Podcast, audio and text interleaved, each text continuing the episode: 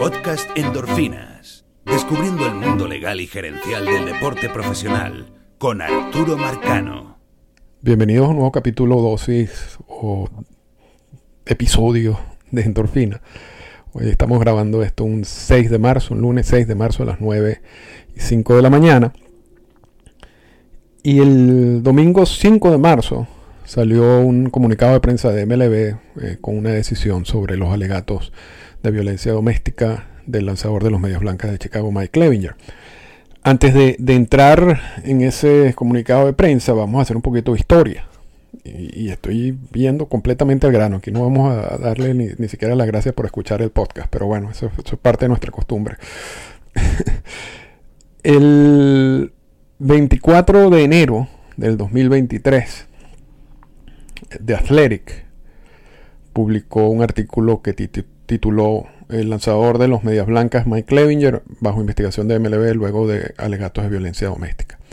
En ese, en ese artículo entrevistan a Olivia Feinstedt, de 24 años, que es la madre del hijo de Clevinger. Y ella hace una cantidad de alegatos de abusos verbales, físicos, emocionales, incluyendo un, incidente en donde, según Feinstedt, Clevinger la, la ahorcó y también incidentes en que la golpeó y que le, entre otras cosas, le lanzaba tabaco de ese que, mastican los jugadores, se los lanzó a, su, a su hijo. El, artículo de Athletic habla de que MLB tiene una investigación. Estos alegatos supuestamente habían ocurrido o habían empezado a ocurrir en el verano, o sea, estamos hablando de junio, julio, agosto del 2022. Y MLB eh, admite que hay una investigación abierta en el caso de Clevinger. Y cuando The Athletic entrevista o busca un comentario sobre Clevinger, Clevinger niega enfáticamente los alegatos. Y, el abogado de Clevinger dice que él nunca le ha hecho daño a, la señora Feinstein o su hija y que no van a comentar sobre los motivos de, por los cuales eh, estos falsos alegatos eh, surgen a la luz pública y, otras, otros, otros puntos donde básicamente dice que él no es culpable ni nunca ha hecho lo que la señora Feinstein menciona. Esto fue un 24 de enero del 2023. Habíamos, de hecho grabamos un, episodio pasado donde hicimos un pequeño comentario sobre este caso, diciendo que resultaba un poco extraño que, que fuera un caso que ya venía del verano del 2022. Estamos, estábamos ya a finales del 2023 y no había ningún tipo de, comentario. Y en, casos de violencia doméstica, sobre todo con jugadores activos, algo que no necesariamente pasa cuando son bien personal, por ejemplo, coaches o manager, hay, hay, una, hay un interés por parte de MLB y por parte del sindicato, porque repito, y esto lo he dicho un, millón de veces anteriormente, esto es una política conjunta de MLB y sindicato, de, tomar decisiones lo más pronto posible.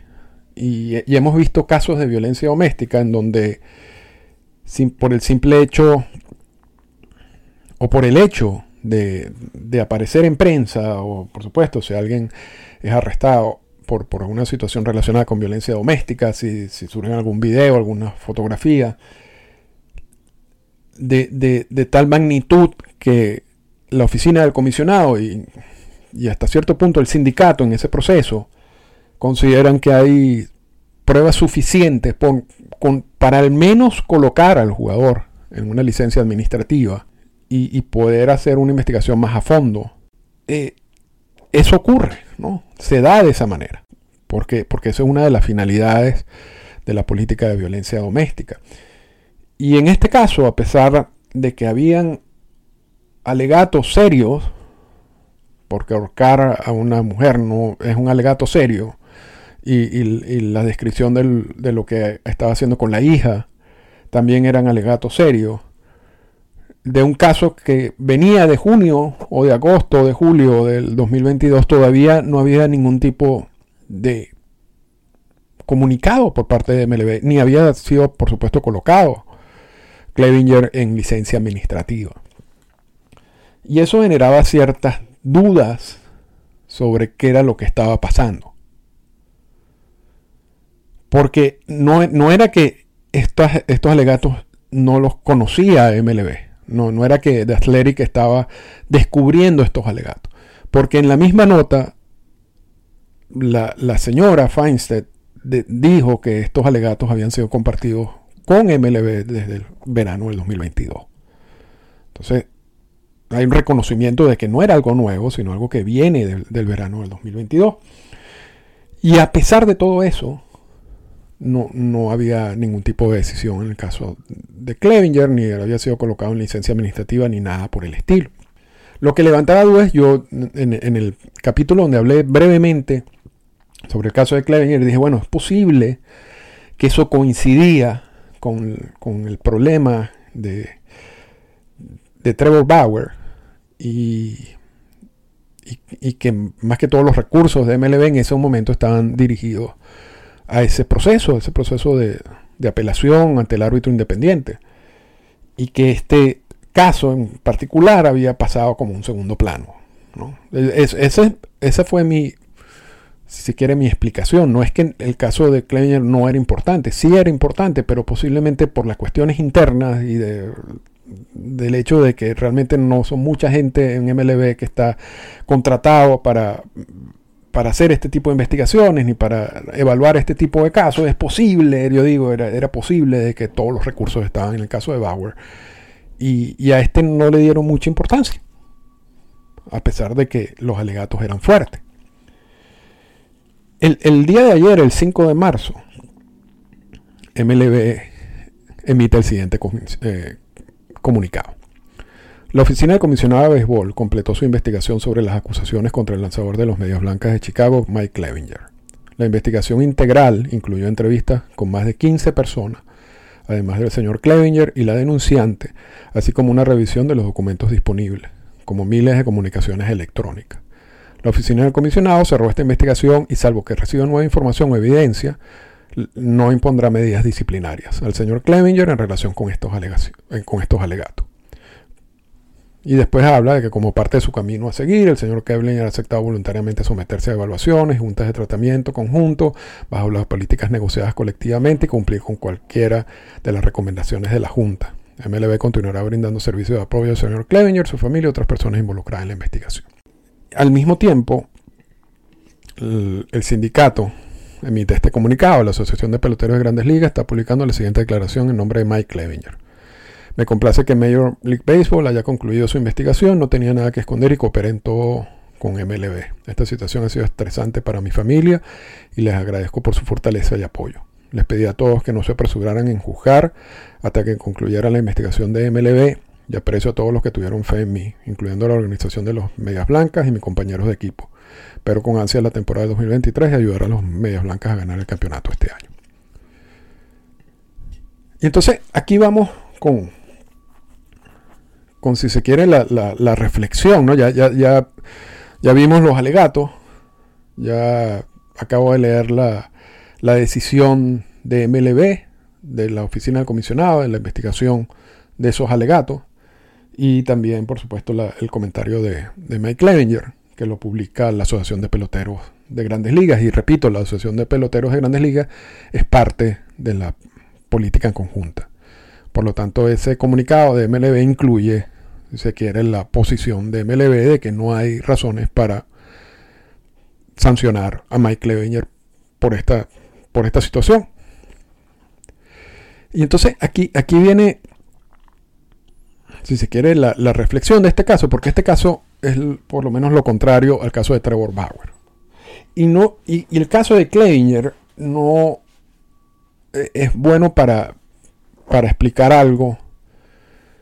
Porque normalmente, y ha sido quizás así, en la historia de la, de la aplicación de, de la política de violencia doméstica de MLB y el sindicato, cuando, cuando hay alegatos publicados por la prensa o por medios como The Athletic, generalmente terminan también en, una sanción por parte de MLB en casos de violencia doméstica.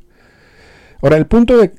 Y, lo interesante del caso de Clevinger es que eso no, no necesariamente tiene que ser así. O sea, no necesariamente que una parte, que una de las dos partes, haga unos alegatos de violencia doméstica y sean publicados por un medio como The Athletic, implique que esos alegatos sean verdad, sean totalmente ciertos o sean lo suficientemente graves como para que MLB y el sindicato sancionen al jugador. Puede darse el caso, puede darse el caso que los alegatos no tengan esa fuerza los o los alegatos no sean verdad. Y, y sin ánimo de estar tampoco destruyendo a, a, las personas, ¿no?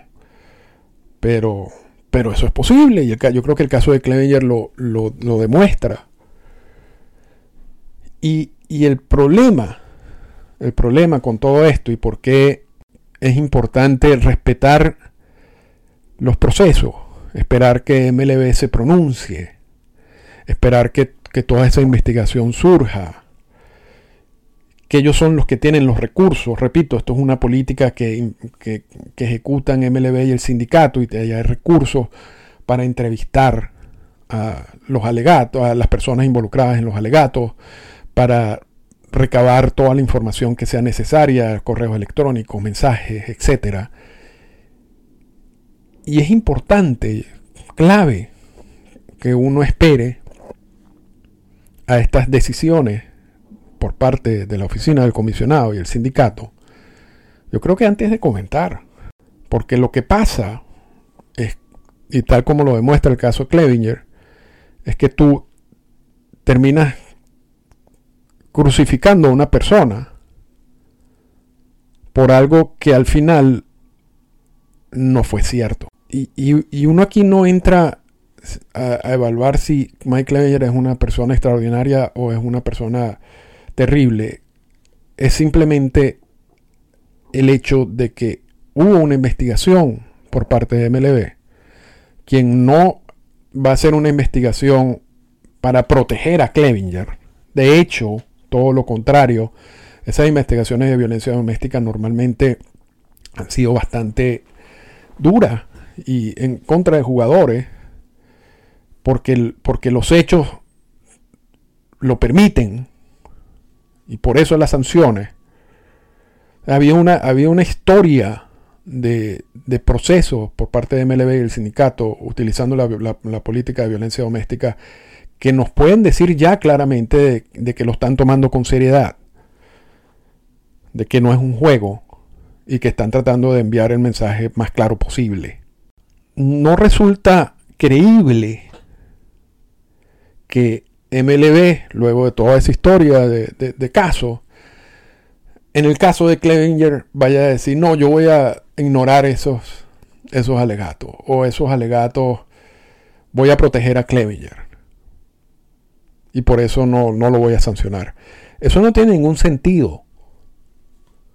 La, la única explicación por la cual no se sancionó a Clevinger es que tanto MLB, la oficina comisionada de MLB, como el sindicato consideraron de que no hay motivo para sancionar a Clevenger. Es decir, que no hubo violación de la política de violencia doméstica, ni de ninguno de sus artículos. Y, esto lo digo porque al, igual, y, al principio digo esto lo opuesto el caso de Trevor Bauer, por lo siguiente, cuando, cuando MLB sanciona a Bauer, mucha gente en redes sociales, tanto en Estados Unidos como en el resto del mundo, comenzaron a decir, bueno, están sancionando a Bauer porque Bauer habló en contra del comisionado, porque Manfred odia a Bauer por esto, por aquello y no por lo que sucedió. Y yo decía mil veces, tanto en redes sociales como en el podcast, eso no es posible. Hay una política, hay un proceso. MLB y el, sindicato siguen esas políticas y siguen esos procesos. Y si consideran de que hay motivo suficiente para sancionar, lo van a hacer. Van a respetar, van a respetar la política, van a respetar los, los procesos. Y lo van a hacer porque el jugador, de acuerdo a la misma política, tiene la posibilidad de ir ante un árbitro independiente a que revise el caso. Y, el árbitro independiente, ¿cómo revisa el caso? Él ve la política, ve los hechos, ve la decisión y entonces dice, bueno, de acuerdo con los hechos y de acuerdo con lo que dice la política, yo considero que la decisión es correcta o la decisión es exagerada o la decisión es incorrecta. Como MLB y la oficina del comisionado saben que ese caso, como MLB, la oficina del comisionado y el sindicato, saben que ese caso puede llegar a, manos de un árbitro independiente, no van a imponerse a inventar, a decir que Bauer lo vamos a suspender dos años porque habló mal del comisionado, porque eso no, eso no está sustentado en la política. Y, si eso le llega a un árbitro independiente, el árbitro independiente dice, esto no tiene ningún tipo de, de vínculo aquí, de relación. Y por lo tanto ustedes no pueden suspender a Bauer por violar la política de violencia doméstica con base a un alegato de que el comisionado no le cae bien a Trevor Bauer. Entonces, eso y, en muchas oportunidades, y, fue un debate de eso también que cansa, eh, tuve que aclararlo. si hay una violación de la política, es porque hay una violación de la política. y hay argumentos suficientes como para justificar cualquier sanción que salga, que surja de esos procesos que fue lo que pasó con Bauer y fue lo que pasa con lo que ha pasado con todo el resto de los jugadores.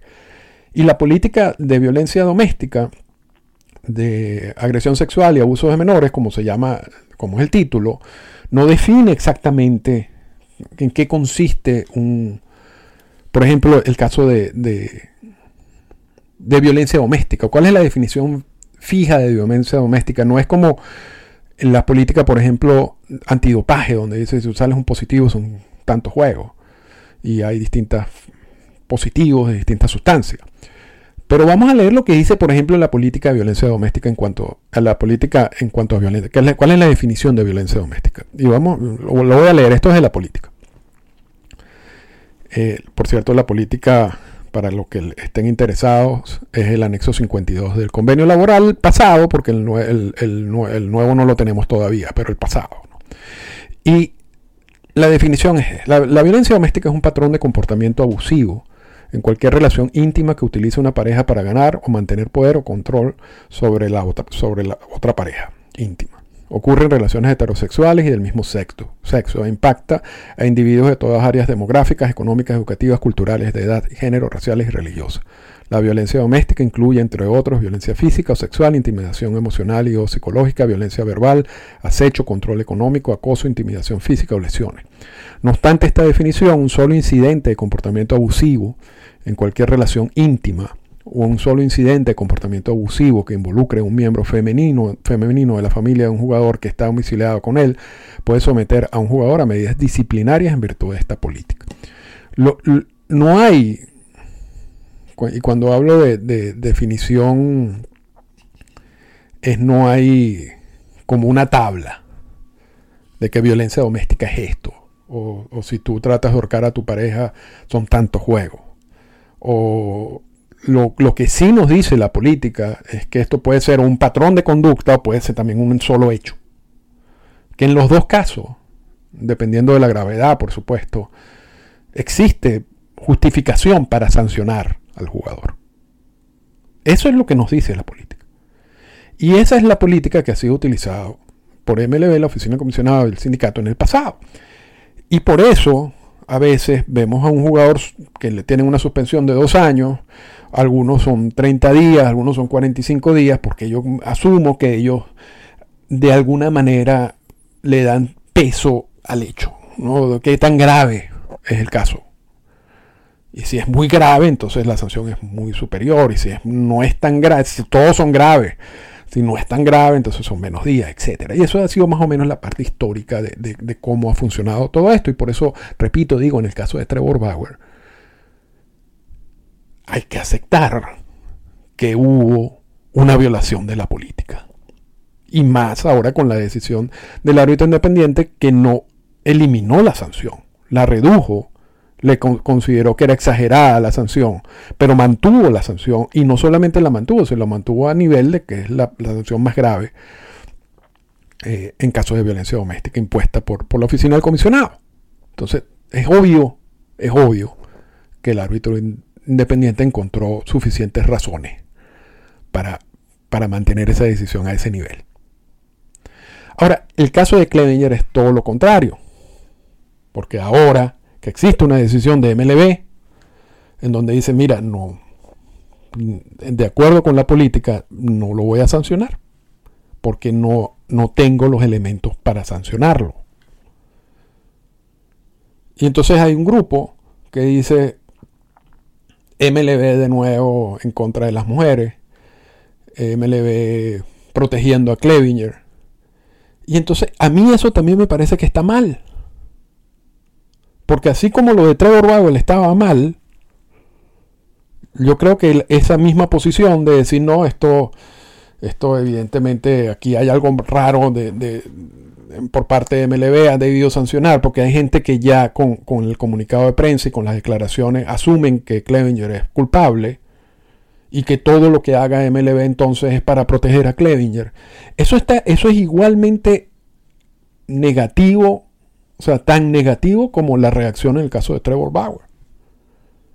Porque al final uno, y en mi caso, y yo creo que en todos los casos de la gente que comenta en, el caso de Clevinger o de Bauer, uno no es parte de la investigación, uno no sabe cuáles son los elementos que tomaron en cuenta MLB ni para el caso de Bauer o para el caso de Clevinger. Y esos elementos normalmente no van a salir a la luz pública. Pero uno tiene que asumir que se cumple un proceso. Y uno tiene que asumir que existen recursos para hacer investigaciones en estos casos. Y uno tiene que asumir que hay un respeto de la normativa, de la política. Y, uno tiene que asumir que, que MLB y el sindicato están buscando tomar las mejores decisiones posibles en estos casos. Y uno tiene que al final que respetar el proceso. Diga lo que diga el proceso. Aun cuando la decisión no coincida con lo que uno puede tener en mente. Y yo creo que el, caso de los o, o, el punto más controversial de la política de violencia doméstica no es tanto la sanción en sí, o en este caso no sancionar a alguien, sino es qué pasa con el jugador que es sancionado, que cumple la sanción y luego no consigue trabajo porque tiene ese pasado de violencia doméstica. Yo creo que ahí, ahí, hay un, y ese debate lo hemos planteado anteriormente, yo creo que ahí hay un debate un poco más complejo y, y que pasa en béisbol y que posiblemente no pasa en otros deportes. Acabamos de ver a John Jones un, peleador del UFC, de MMA, quien tiene un pasado no muy positivo desde muchos puntos de vista, incluyendo casos de violencia doméstica, que ah, reapareció luego de varios, bastante tiempo sin pelear y ganó el título de pesos completos de la UFC, como todo el mundo celebró eso. Eso en, el béisbol, en, en casos de jugadores que han tenido suspensiones por violencia doméstica, no siempre es así. Y, repito, eso es un debate más complejo. Ahora, el debate que yo no considero que ayuda es la crítica al proceso o a las decisiones porque no coincide con lo que yo creo o con lo que yo leí en The Athletic o lo que yo leí en determinado medio. Porque al final uno no tiene las herramientas para hacer una investigación, pero MLB sí. Y si después de todo ese proceso y después de toda esa investigación, MLB junto al sindicato, por supuesto, los empleados de la oficina del comisionado, toman una decisión y deciden suspender o no a un jugador, creo que uno tiene que, yo particularmente tengo que respetar esa decisión. Yo no, yo no, yo no le veo la lógica de estar diciendo no, Bauer no hizo nada o no, Clevenger es culpable. Bueno, eso no es lo que dice el proceso, eso no es lo que dice la investigación. ¿Por qué tengo que asumir esa posición de esa manera? Y, ese es el, final del, episodio de hoy. Yo creo que... Y esto no solamente con, los casos de violencia doméstica, pero porque hay otras políticas que también involucran investigación, involucran decisiones. Y, a pesar de que MLB es una institución y a pesar de que, por supuesto, MLB como institución tiene sus intereses, así como el sindicato tiene sus intereses, y hemos visto en esas relaciones eh, de esas negociaciones, los convenios laborales, como, como ambas partes tienen, mm, si se quiere, puntos blandos yo considero que cuando, cuando las dos partes, MLB y el sindicato, se unen y tienen una política y tienen unas decisiones, yo creo que uno tiene que primero esperar a que decidan antes de, de encontrar culpable o inocente a una persona. Y luego, una vez emitida la sanción, yo creo que uno debe respetar eso. El jugador tiene manera de protegerse, tanto en el proceso original como la, posibilidad de, llevarlo ante un árbitro independiente. Mi mensaje al final es ese, respetemos lo que digan, lo que diga MLB y lo que diga el sindicato y lo que diga la oficina del comisionado en este tipo de procesos. En este caso, Clevenger no, eh, no se encontraron suficientes evidencias para sancionar a Clevenger. ¿Por qué uno lo va a sancionar a él? Y en el caso de Trevor Bauer se encontraron evidencias para sancionarlo porque uno tiene que exonerarlo. Yo creo que yo creo que es importante, repito, respetar a las instituciones, en este caso MLB y el sindicato, como parte de la política conjunta de violencia doméstica. Esta fue una presentación del podcast Endorfinas. Para comunicarse con nosotros, escríbanos a las siguientes cuentas en Twitter. Arroba Arturo Marcano y arroba Endorfinas Radio.